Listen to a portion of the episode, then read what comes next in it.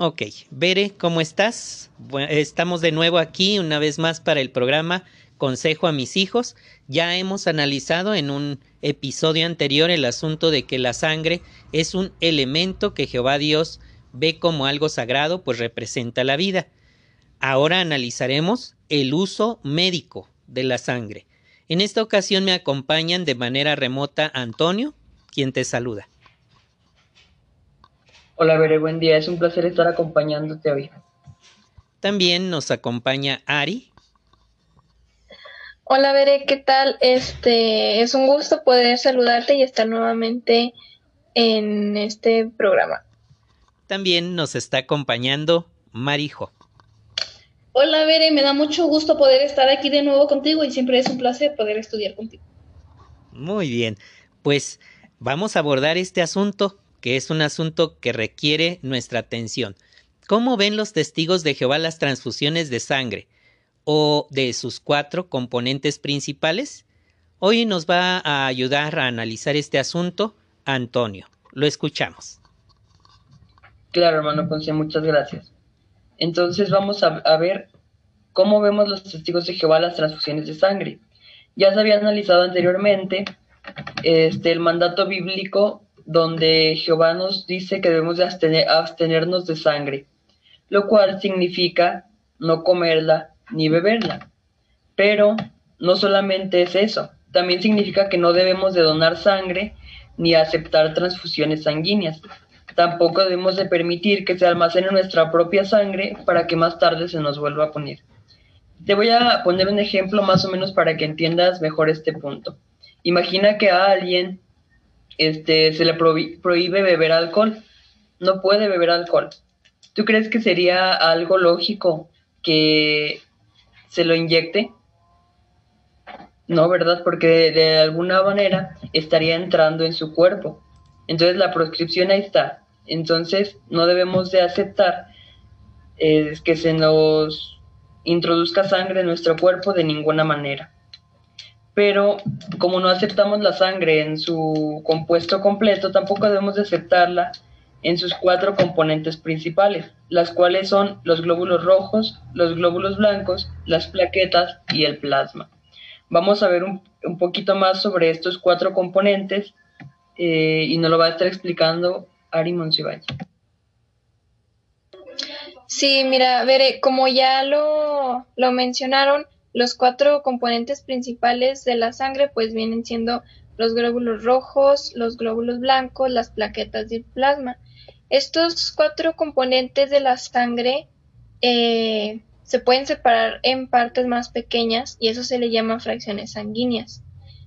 Eh, cada uno de nosotros tiene que decidir si la aceptará o no. Eso ya es, no es una decisión personal.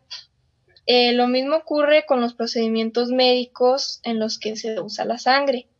Cada uno de nosotros debe decidir cómo se usará su sangre durante una intervención quirúrgica o una prueba médica o un tratamiento. Esto viene siendo que ya cada uno de nosotros debemos de tomar en cuenta los puntos eh, bíblicos que Jehová nos menciona sobre el uso de la sangre. Como ya lo mencionaron, pues es nuestra decisión pues eh, personal. Y para ver la nota, eh, le paso la palabra al hermano. Claro que sí, Ari, muchísimas gracias. Fíjate ver entonces que ya queda establecido cuáles son las lo que nosotros no aceptamos. Ahí en la nota se observa una ilustración donde indica que la sangre completa pues no la aceptamos por respeto a lo sagrado de la sangre. Enseguida vemos que esta los eh, los médicos, los científicos, quienes hacen uso de la sangre, la pueden dividir en cuatro elementos principales que tampoco aceptamos como tal. Una transfusión de glóbulos rojos no aceptamos, una transfusión de glóbulos blancos, no, no la aceptamos. Tampoco una ah, transfusión de plaquetas, que es la sección de la sangre que coagula, produce la coagulación. O del plasma, que es el líquido en el que se conducen tanto glóbulos rojos como glóbulos blancos y plaquetas. Eso no lo aceptamos, pero en cuanto a las fracciones de glóbulos rojos, fracciones pequeñas, que se hayan sacado, por ejemplo, de los, de los glóbulos rojos, se saca la gamma globulina y otros elementos pequeños. También de, la, de los glóbulos blancos se sacan otras fracciones muy pequeñas, de las plaquetas también, del plasma también se puede dividir en fracciones muy pequeñas, en elementos, son, son elementos muy complejos. Tratándose ya de esas fracciones ya es decisión personal. Puede haber cristianos que las acepten y puede haber cristianos que no las acepten. Es cuestión de conciencia. Cada quien debe decidirlo. Las cuatro partes principales, como pudimos observar, estas se pueden dividir en fracciones muy pequeñas y esas son las que entra en juego nuestra conciencia. La pregunta que deberás plantearte es, ¿podemos aceptar las fracciones sanguíneas? La Biblia no da detalles específicos sobre este asunto, así que cada cristiano debe tomar su propia decisión. Algunos cristianos deciden rechazar todas las fracciones sanguíneas, tal vez se basen en la ley que mandaba a los israelitas que cuando mataran a un animal, decía, debían derramar la sangre en el suelo. Eso está registrado en Deuteronomios 12, 22 a 24. En cambio, la conciencia de otros sí les permite aceptar esas fracciones pequeñas. Tal vez lo razonan así, mira. Tal vez piensan que esas fracciones pequeñas ya no representan la vida de la persona o el animal del que se obtuvo la sangre. Al tomar una decisión sobre las fracciones sanguíneas, debes plantearte dos preguntas cruciales. 1. ¿Entiendes que si rechazas todas las fracciones sanguíneas, estás rechazando también medicamentos que combaten ciertas enfermedades o que ayudan a detener el sangrado? Ahora bien, otra pregunta que debes plantearte. ¿Cómo le explicarías al médico por qué rechazas o aceptas esas fracciones? Una vez que, que, consideres esas preguntas, estarás en condición de decidir si aceptarás o no fracciones sanguíneas. Algunas de ellas se usan en las vacunas, Veré. Entonces, eh, esa es la cuestión si uno no aceptara ninguna fracción sanguínea, pues rechazaría hasta vacunas, ¿verdad? Algunas vacunas o tratamientos médicos. Ahora, aquí se habló sobre procedimientos médicos. Los cristianos ya sabemos que no donamos sangre. No donamos sangre porque no nos ponemos sangre y por lo tanto nos negamos a hacer donaciones de sangre. Tampoco permitimos que nuestra sangre se almacene antes de una operación para después ponérnosla pero hay otros procedimientos médicos en que se puede ayudar al paciente durante una cirugía.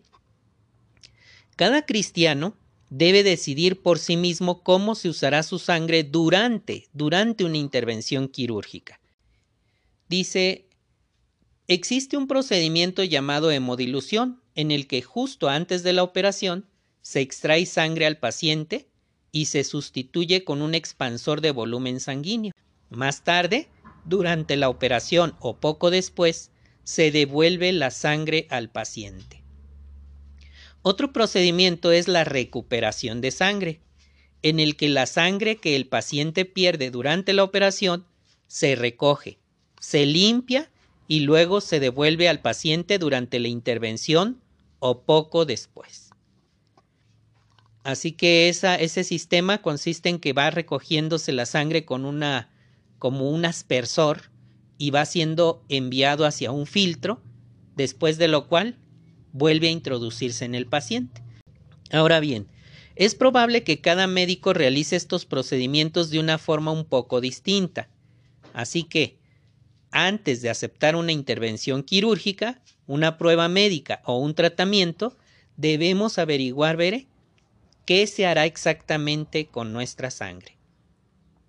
Al tomar una decisión sobre procedimientos médicos en los que se use la propia sangre de uno, es prudente preguntarse, si parte de mi sangre se desvía fuera de mi cuerpo y el flujo sanguíneo incluso se interrumpe por un tiempo, ¿me permitirá la conciencia considerar que esa sangre sigue siendo parte de mí? y que por lo tanto no es necesario derramarla al suelo? Hay dos puntos que pueden ayudarnos. ¿Le molestaría mi conciencia, educada por la Biblia, que durante un procedimiento médico me extrajeran sangre, la modificaran y la introdujeran de nuevo a mi cuerpo o me la aplicaran sobre él como tratamiento? Y tres, entiendo que si decido rechazar todos los procedimientos médicos en los que se use mi sangre, también estoy rechazando los análisis de sangre, la hemodiálisis y el uso de una máquina de circulación extracorpórea o bomba de derivación cardiopulmonar. Estas preguntas son críticas porque si rechazamos todo, nuestras posibilidades de sobrevivir ante una situación crítica pueden ser menores, ¿verdad? Así que antes de tomar una decisión sobre fracciones sanguíneas y tratamientos médicos donde se use nuestra sangre, deberíamos orarle a Jehová para que nos guíe y luego buscar información. Santiago capítulo 1 versículos 5 y 6 dice, Así que si alguno de ustedes tiene falta de sabiduría, que se la pida constantemente a Dios y la recibirá, porque Él da generosamente a todos y sin reproches, pero que siga pidiendo con fe, sin dudar nada, porque el que duda es como una ola del mar impulsada por el viento, llevada de un lado a otro. ¿Notas este texto crucial? Actuar dudando es equivalente a actuar como impulsado por una ola, por un como una, una ola del mar que es impulsada por el viento sin ninguna dirección ni sin ningún control. Después de haber hecho oración, Berecita, deberíamos decidir usando nuestra conciencia educada por la Biblia. No debemos preguntar a otros qué harían en nuestra situación, eso no es correcto y los demás tampoco deben tratar de influenciarnos para que tomemos una u otra decisión. Cada individuo, cada siervo de Jehová debe tomar su decisión de manera personal. Hay un documento médico para atención eh, médica que usamos los testigos de Jehová, en el que se expresa nuestro deseo de rechazar las transfusiones de sangre. Este documento puede evitar que se nos haga una transfusión de sangre, también podemos incluir en él lo que decidamos sobre fracciones sanguíneas y los procedimientos en los que se use nuestra sangre. Así que ese es el asunto que se aborda aquí en esta nota. Ahora nos gustaría escuchar a Mari, a Marijo. Ella nos va a estar explicando por qué le importan a Jehová nuestras decisiones en asuntos de conciencia y qué debemos hacer antes de tomar decisiones sobre los tratamientos médicos. ¿Te escuchamos, Mari? Sí, gracias. Y es que surge la pregunta, ¿le importan a Jehová nuestras decisiones en asunto de conciencia? Pues claro que sí. Y a Jehová le interesa mucho esto, pues le interesa qué pensamos y qué sentimos. Y pues estas, estas decisiones demuestran lo que de verdad tenemos en nuestro corazón. Pero mira, ¿qué te parece si primero vamos a analizar Proverbios 14.3? Que nos lo va a estar analizando Joel. Gracias, Mari. Proverbios 14, 17.3, perdón, menciona. El crisol es para la plata y el horno para el oro. Pero Jehová es quien examina los corazones. ¿Notaste el punto principal de este texto? La idea que este texto quiere transmitir es precisamente lo que se menciona en la segunda frase. Jehová es quien examina los corazones. Y es que este, Jehová no se fija solamente en el exterior, ¿verdad? Nuestras acciones que hacemos, este, o cómo nos presentamos ante las demás personas. Jehová se fija en lo que hay en nuestro corazón, los pensamientos que incluso no decimos, este, nuestros motivos, por qué hacemos las cosas, todo eso Jehová lo ve y examina nuestro corazón para así determinar si tenemos un corazón justo o no. Y es que es muy fácil engañar a una persona, ¿verdad? Porque una persona solamente se guía por lo que ve, por lo que ve que hacemos, por lo que ve que decimos o por cómo actuamos. Pero con Jehová, Dios, no es tan fácil hacer esto, porque Él ve nuestro corazón, ve nuestros pensamientos más profundos. Él no es como, bueno, Él lo ve fácilmente, no es como una máquina de rayos X que tiene que hacer todo un procedimiento para examinar, ¿verdad?, dentro de nosotros. Jehová, este, solamente con vernos, eh, puede examinar lo más profundo de nosotros. Por eso es tan importante, ¿verdad?, que nosotros nos fijemos en que incluso nuestros pensamientos, los cuales no decimos, demuestren que, que amamos a Jehová y que deseamos, deseamos obedecerle sobre todo. Muy bien, muchas gracias Antonio. Y ahora vamos a pedir a nuestra hermana Ari de Monchivais que si nos ayuda a leer Proverbios 24.12 y nos lo puede explicar. Eh, Proverbios 24.12 dice lo siguiente. Si dices, es que no sabíamos nada de eso, ¿acaso no se dará cuenta el que examina los corazones? Claro que sí. Aquel que te observa lo sabrá y le pagará a cada hombre según sus acciones. Este texto nos deja ver algo muy claro. Como ya lo mencionaron en el texto pasado, Jehová Dios es quien examina los corazones. Entonces, al momento que dice, es que no sabíamos nada de eso, ¿qué acaso Jehová, Dios, no sabe lo que de verdad pensamos, lo que de verdad sentimos? Es por eso que centrarnos en la parte final del texto menciona cómo es que y le pagará a cada hombre según sus acciones. Entonces cada uno de nosotros somos responsables de nuestras acciones, de lo que decimos y de lo que hacemos. Claro que dejar de lado que Jehová es quien examina los corazones y nadie más que Él sabe lo que realmente sentimos. Muy bien, muchas gracias. Entonces, ¿qué debemos hacer antes de, de, tomar una decisión? Bueno, antes de tomar una decisión sobre cierto tratamiento, tenemos que pedirle a Jehová que nos guíe. ¿Cómo? Pues haciéndole una oración, ya pidiéndole que te dé sabiduría. También debemos informarnos sobre este tratamiento que queremos hacernos. Porque, por ejemplo, pongamos un ejemplo, que alguien te dice, sí, no pasa nada.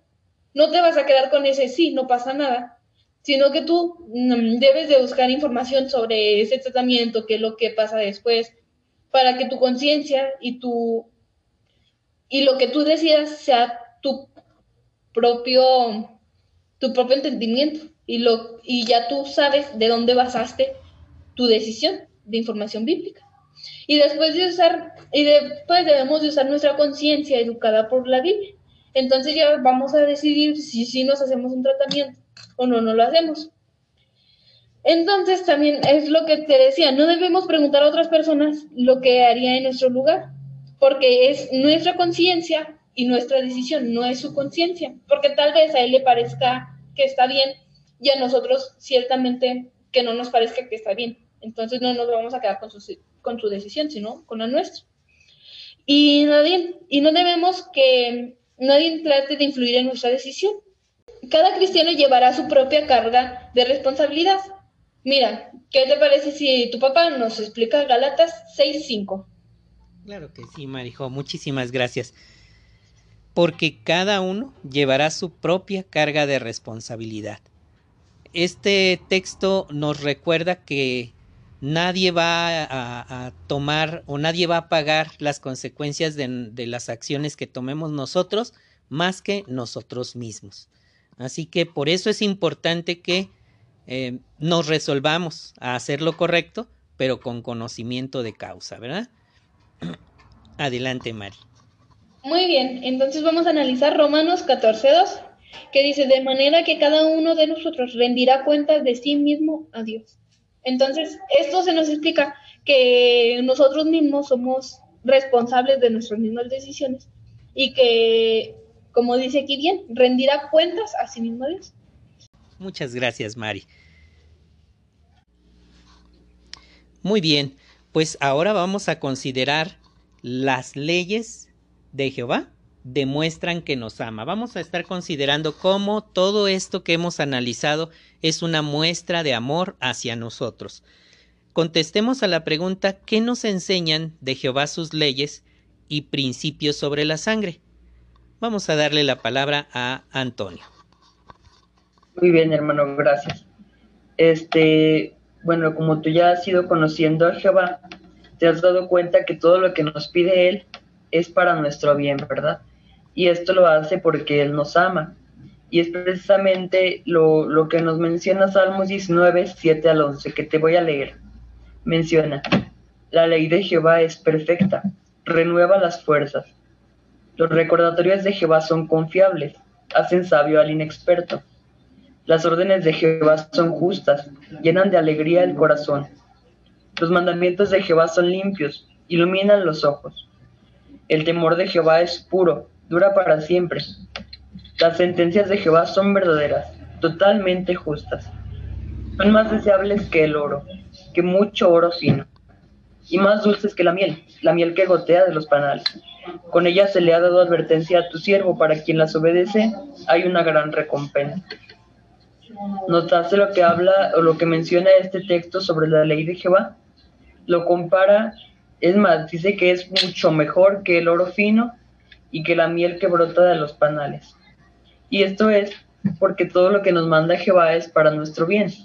Este, podemos estar seguros de que si obedecemos a Jehová jamás, nada de lo que Jehová nos mande jamás nos va a hacer daño, ¿verdad? Sino todo lo contrario, va a mejorar eh, en un 100% nuestra vida.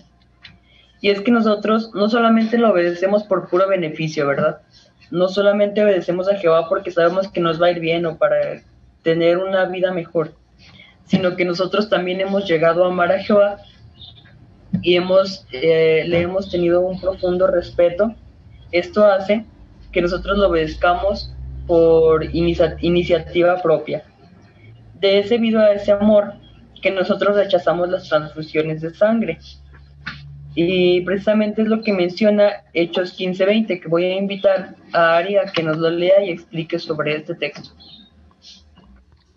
Sí, gracias. Eh, Hechos 15:20 dice lo siguiente. Más bien hay que escribirles que se abstengan de cosas contaminadas por los ídolos de inmoralidad sexual, de animales estrangulados y de sangre.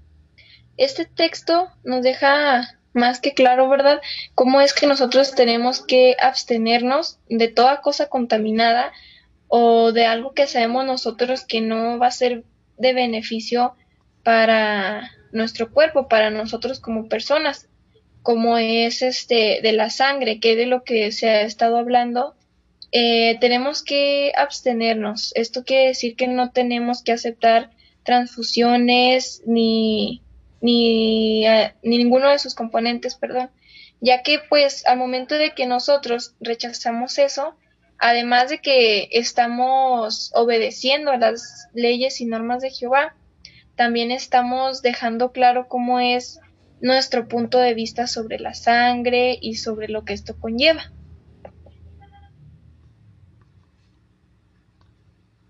Muy bien, Ari, muchas gracias. Entonces, Jehová este, nos prohíbe, ¿verdad? Nos dice que nos abstengamos de la sangre. Pero ¿tú crees que esto sea solamente porque a Jehová se le ocurrió que nosotros no debemos de consumir ni introducir sangre en nuestro cuerpo?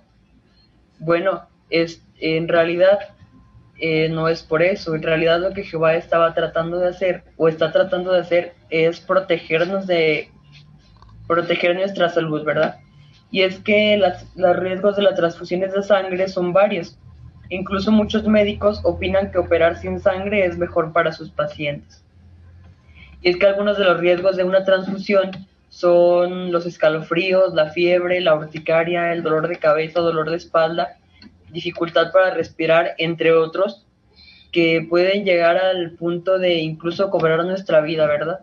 Por eso es que Jehová nos prohíbe o nos dice que nos abstengamos de las transfusiones de sangre, pero no era solamente porque a Él se le ocurrió, porque quiere privarnos de la vida, sino todo lo contrario. Él quiere que nosotros estemos bien, tengamos salud, y las transfusiones claramente no ayudan a mejorar eso. Entonces, queda claro que los caminos de Jehová son sabios y nos demuestran su amor. Y precisamente esto es lo que dice Isaías 55.9, que voy a invitar al hermano Juan Carlos Ponce a que nos lo lea, por favor. Claro que sí, Toño, muchas gracias.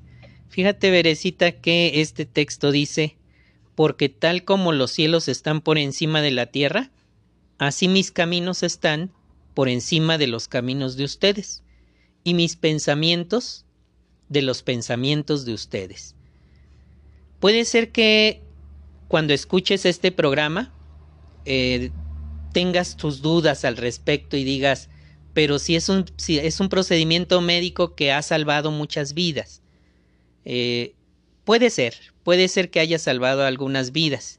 Sin embargo, si Jehová nos está pidiendo que no hagamos algo, definitivamente es porque sus pensamientos están muy por encima de los nuestros.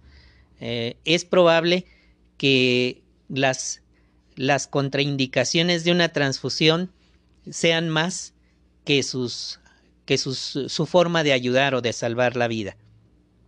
Tome en cuenta, Berecita, que una transfusión es el trasplante de un órgano, la sangre es un órgano, y cuando un cuerpo recibe un órgano extraño, tiende a rechazarlo, no siempre, no siempre lo acepta, y eso puede empeorar la situación médica del paciente en vez de ayudarle a mejorar.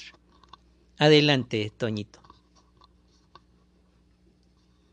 Gracias. Entonces nos queda claro, ¿verdad? En este texto nos queda muy claro que los caminos de Jehová son superiores a los de nosotros. Puede que nosotros no entendamos los motivos o cuestionemos, ¿verdad?, de las razones por las que Jehová nos manda algo, pero podemos estar seguros de que siempre que lo obedezcamos, nos va a ir mucho mejor en nuestra vida. Quizá aunque no entendamos todos los motivos, nuestras dudas, Jehová lo hace por una razón, no solamente lo hace porque se le dio la gana o porque se le ocurrió prohibirnos cierta cosa para no disfrutar nuestra vida, sino todo lo contrario, ¿verdad? Esto lo hizo para protegernos a nosotros mismos. Y mira, me gustaría que leyéramos otro texto de la Biblia. Es el que se eh, Juan 14, 21 y 23, el cual me gustaría invitar a María José a que lo leyera y nos lo explicara. Sí, dice Juan 14, 21, dice, el que acepta mis mandamientos y los obedece es el que me ama. Y al que me ama, mi Padre lo amará, y yo lo amaré y, y me mostraré abiertamente a él. Y Juan 14, 23 menciona, Jesús le contestó, si alguien me ama, obedecerá mis palabras, y mi Padre lo amará, y nosotros dos vendremos a él y, ven y viviremos con él. Como vemos, veré, aquí se nos muestra que si amamos a Jehová o y a Jesús, vamos a obedecer sus mandamientos y los que nos pone. Aquí estamos hablando sobre las transfusiones de sangre. Entonces, si obedecemos y hacemos, mm, pues tendremos la aprobación de ellos y, y así mostraremos el amor que le tenemos a ellos. Muchas gracias, María José. Entonces, este, este, es otro de los beneficios, ¿verdad? Eso que menciona Juan es otro de los beneficios de obedecer a Jehová. Vamos a obtener el amor de Él y de su Hijo Jesucristo y también nuestro amor hacia Él se va a hacer mucho más grande. Me gustaría invitar a, a Ari Monsiváis a que nos hable un poquito sobre las leyes que le dio Jehová a los israelitas en el pasado. Sí, gracias. Pues las leyes de Dios siempre han sido para el bien de su pueblo, como también lo hemos visto en cada uno de los textos que hemos leído y explicado, todo es por el bien del pueblo de Jehová, ¿verdad? Por el bien de nosotros. Pues Jehová les dio a los israelitas leyes que los protegían de sufrir accidentes graves. Una de estas leyes decía que al construir una casa, pues se debían se debía hacer un pequeño muro alrededor del techo para que nadie se cayera. Esto no nada más eh, a los israelitas les sirvió, sino que también a nosotros en la actualidad, pues el cuidarnos de tener un accidente grave, también a, a nosotros cuidarnos, respetamos la vida. Del mismo modo, si alguien tenía pues un toro agresivo, debía mantenerlo controlado para que no atacara o matara a nadie. Eh, del mismo modo, pues si un israelita no obedecía estas leyes, era culpable si alguien moría por ello. Igual nosotros, al respetar la vida eh, y la sangre, pues también tenemos que darnos cuenta de que si nosotros este, llegamos a tener um, pues un accidente grave, pues también estaríamos pues poniendo nuestra vida en peligro, ¿verdad? Eh, para esto quisiera eh, invitar a Antonio que nos leyera y explicara un texto que es Deuteronomio 22.8. Muchas gracias, Ari. Deuteronomio 22.8 menciona, si construyes una casa, tienes que hacer un muro pequeño que rodee la casa. De ese modo, si alguien se cae de ahí, los de tu casa no serán culpables de derramar sangre. Este, este sabio consejo de parte de Jehová hacia los israelitas era muy útil en esos días. ¿Por qué? Bueno, es que en realidad eh, las casas de Israel en ese tiempo tenían un techo plano o una azotea, la cual resultaba ideal para sentarse un rato al sol, disfrutar el aire fresco, este, realizaban algunas tareas domésticas allí, o también cuando hacía calor en verano, era un lugar agradable para dormir. Y no solo eso, sino que los agricultores también usaban la azotea para secar lino, higos, uvas o el grano antes de molerlo. Además, la casa también se utilizaba como lugar de culto este, entre otras funciones, ¿verdad? Que realizaban ahí en esa parte de la casa, en el techo. Entonces, para esto Jehová pidió que se realizara un muro pequeño para evitar que alguien se acercara demasiado a la orilla eh, y por causa de un tropiezo o un accidente cayera y, pues el culpable sería el dueño de la casa, ¿verdad? Por no tener ese muro como medida de protección para las personas que utilizaran el techo. Entonces, este texto es un ejemplo de que las medidas que Jehová nos da son para nuestro bien, ¿verdad? Son siempre para nuestro beneficio y para protegernos a nosotros mismos. Este, por eso es que debemos de siempre obedecer. Muy bien, gracias. Igual, este, como ya lo mencionamos, eh, cuando se construía pues una casa se debe hacer un muro pequeño ya que de ese modo, pues si alguien eh, se cae, cae de ahí, pues no será nadie culpable de derramar sangre, que es el respeto que nosotros le tenemos a la vida. Igual quiero invitar al hermano Ponce a que nos lea y explique Éxodo 21, 28 y 29. Claro que sí, Ari, muchísimas gracias. Dice así, veré el texto. Si un toro cornea a un hombre o a una mujer y le causa la muerte, el toro debe morir apedreado y su carne no se debe comer. Sin embargo, el dueño del toro no será castigado. Ahora bien, si el toro ha corneado otras veces y el dueño no lo tiene vigilado, aunque ya le han advertido, y el toro mata a un hombre o a una mujer se debe apedrear al toro y también se debe matar al dueño. Fíjate, Bere, cuánta, qué situación más difícil, ¿verdad? Qué situación más difícil esta. Por ejemplo, en nuestro caso aplica a un perro. Eh, si tenemos un perro bravo y no le tenemos cuidado, nos haríamos culpables de derramamiento de sangre y podríamos estar expuestos a la desaprobación de Jehová. Adelante, Ari. Sí, muchas gracias, hermano. Pues para que esto quede un poquito más explicado, vamos a invitar a, a nuestra hermana Mari para que ella nos explique cómo es que nosotros podemos poner en práctica los principios en los que se basan estas leyes. Sí, muy bien, Bere. Y es que como vemos, para Jehová era muy importante la vida antes y lo sigue siendo ahora. Por eso debemos nosotros mostrar respeto manteniendo en buen estado nuestra casa. Imagínate que, que alguna casa mm, tenga el cimiento débil o que esté goteando mucho y que todos los años siga goteando, pues se va a hacer débil. Entonces corren con el peligro de que se pueda caer el techo o un pedazo. Entonces ahí estarían arriesgando su propia vida y la de su familia. También podrían nuestro vehículo. Imagínate que el carro le estén fallando los frenos y que, que si una persona vaya manejando tu carro y no lo tengas en buen estado, y al frenar no se detenga y está pasando una persona, pues ahí el culpable eres tú porque sabe, porque sabrías que tu carro estaba fallando y no lo arreglaste. Y también escogiendo bien el entretenimiento. Algunas personas creen que no les puede pasar nada malo, por eso arriesgan y no pueden y no piensan en los posibles riesgos. Entonces, si tú lo, lo dejarás a la ligera, pues ahí estarías corriendo el riesgo tú y también no solo tú, sino también tu familia o terceras personas. Lo mismo ocurre cuando nosotros decidimos transferirnos sangre peligro. Imagínate que la persona que nos dona la sangre tenga una, alguna enfermedad o que sea alérgica a muchas personas. Esto mismo nos lo va a pasar a nosotros. Y pero a Jehová no quiere que actuemos así de manera irresponsable, sino que él quiere que valoremos más nuestra vida y la de los demás. Entonces, por eso hacemos esto.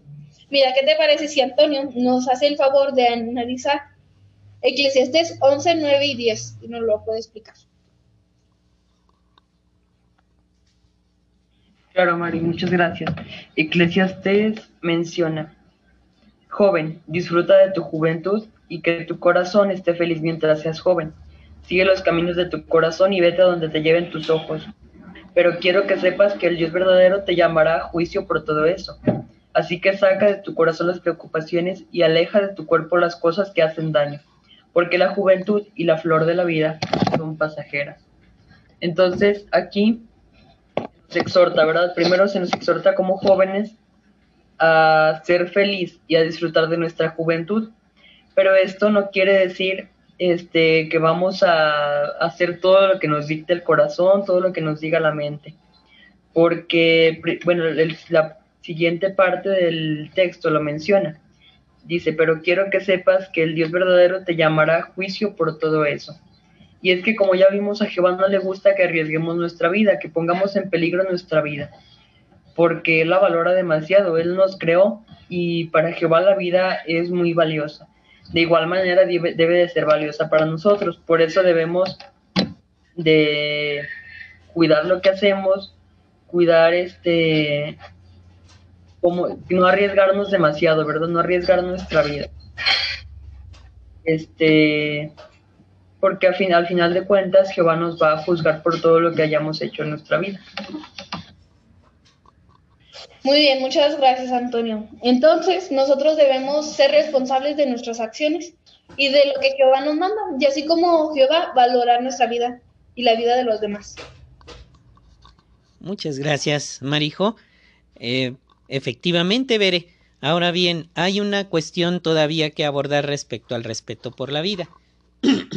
¿Qué piensa Jehová Dios del aborto?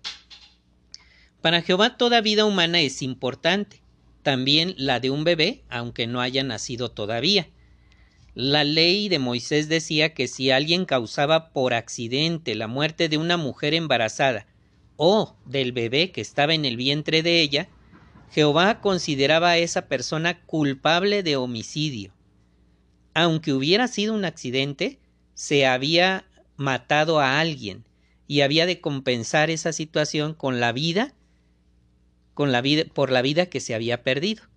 El, el texto que se cita aquí de Éxodo 21, 22 y 23 me gustaría invitar a Antonio a que nos explicara y leyera este texto. Sí, hermano, gracias. Dice, si unos hombres que están peleando lastiman a una mujer embarazada y ella da a luz antes de tiempo, pero nadie muere, el culpable debe pagar lo que el esposo de la mujer le exija por los daños causados tiene que pagar de acuerdo con lo que decían los jueces. Pero si alguien muere, tienes que dar vida por vida.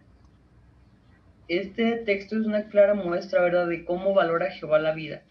Y es que menciona que si alguien este, dañaba a, a una mujer embarazada, este, aunque no hubiera ningún nadie que muriera, el culpable tenía que pagar cierta cantidad, el cual sería la que pusiera el esposo de la mujer, tenía que pagar esa cantidad por los daños causados, ¿verdad? Aunque no muriera nadie. Pero para Jehová es tan valiosa la vida que dice que si alguien muere, no se iba a pasar por alto así nada más, sino que tenía que dar vida por vida. el culpable tenía que morir a causa de que ya había causado una muerte, ¿verdad? Entonces, esto nos hace pensar en, en lo que mencionaba, mencionaba, el hermano Ponce ahorita sobre el aborto. Eh, qué importante es para Jehová una vida que incluso aún no ha nacido, ya existe, por eso es muy importante para Jehová. Y es que le estaríamos quitando prácticamente la oportunidad de vivir a, a un bebé. Por eso es que nosotros debemos de pensar muy bien todas nuestras decisiones y esforzarnos por siempre agradar a Jehová con ellas, ¿verdad? Así es, muchísimas gracias, Toño. Así que, Veré, para Jehová Dios un bebé que no ha nacido ya es una persona viva.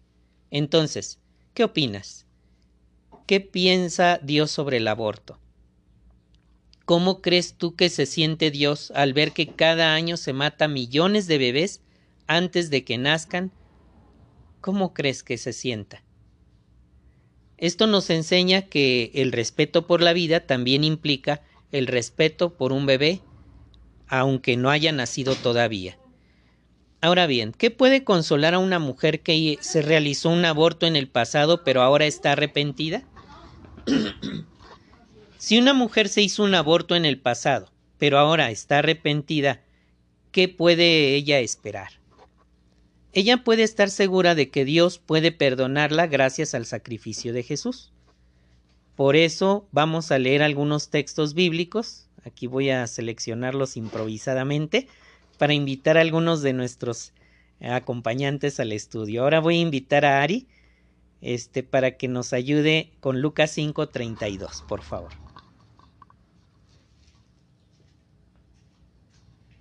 Sí, gracias hermano. En Lucas 5:32 dice lo siguiente, No he venido a llamar a justos, sino a pecadores para que se arrepientan. Este texto viene muy encaminado a lo que se explicó de, que si una mujer eh, se hizo un aborto en el pasado, pero ahora está arrepentida, pues ella puede estar segura de que Dios la perdonará gracias al sacrificio de Jesús pues ya como, como menciona el texto, dice que no ha venido a llamar a justos, sino que más bien a pecadores para que se arrepientan.